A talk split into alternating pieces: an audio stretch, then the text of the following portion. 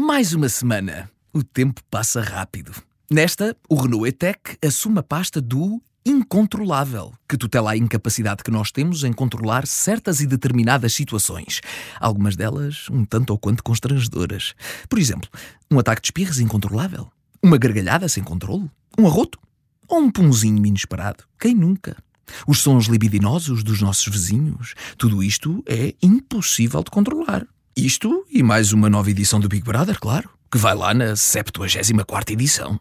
Ao menos no Renault E-Tech, quase tudo é controlável graças à app My Renault.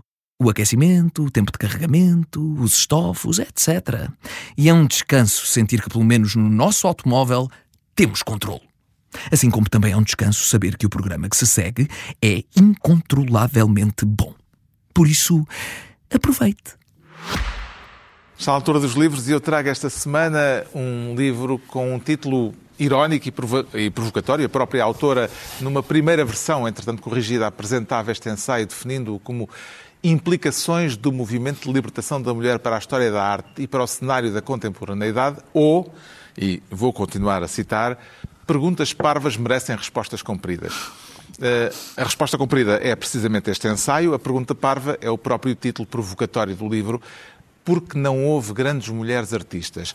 A historiadora de arte Linda Noschlin, que ouvia a pergunta com frequência e que a considerava parva, tentou desmontá-la nesta resposta comprida, para citar os termos da própria ensaísta, perguntas parvas merecem respostas compridas. A resposta, este ensaio, portanto, foi eh, publicada originalmente em 1971 e é um livro que viria a tornar-se central numa abordagem feminista à história da arte, com o propósito declarado da autora de fazer uma revisão de conceitos como de grandeza artística, enquanto qualidade inata, ou de reavaliação das condições de produção artística. Cito apenas um exemplo simples dado no livro.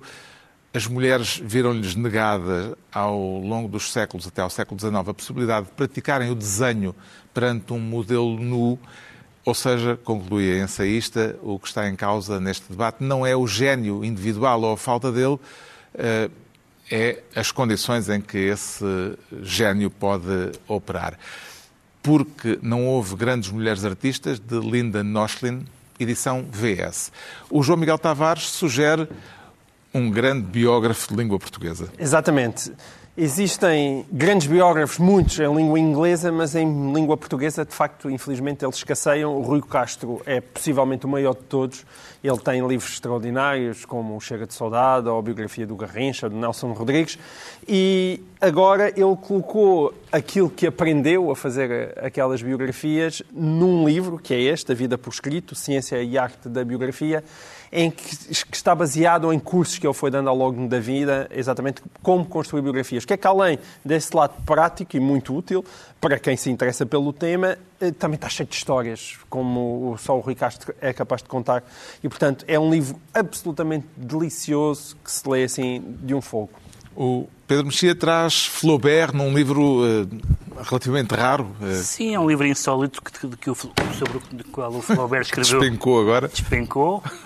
Flaubert despencou. Uh, fez várias versões e a, versão final foi publicada em 1864 e ele, a obra do Flaubert a obra romanesca do Flaubert oscilou sempre entre a vida de província, a erudição e a fantasia, e este livro está fortemente do lado da fantasia.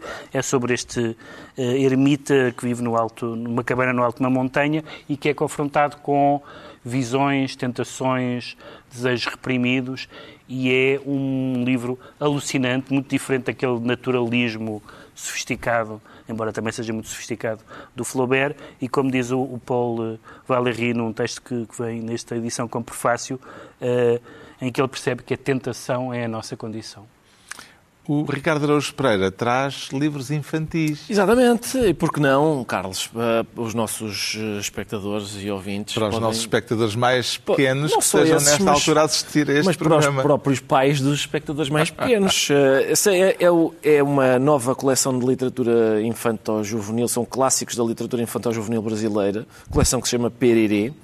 E estes são os dois primeiros volumes. O primeiro, que se chama Flict, do Ziraldo, é a história de uma cor que não é bem igual às outras e por isso tem algumas dificuldades, mas depois, por acaso, a história do livro é curiosa e, e envolve o primeiro homem a pisar a Lua, que confirmou que a lua é de facto da cor Flicts.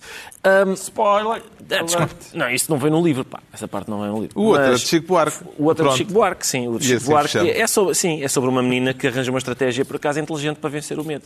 Chapeuzinho amarelo. Está concluída mais uma reunião semanal, dois a oito dias, à mesma hora, os mesmos de sempre, também em podcast. Pedro Mexia, João Miguel Tavares e Ricardo Araújo Pereira.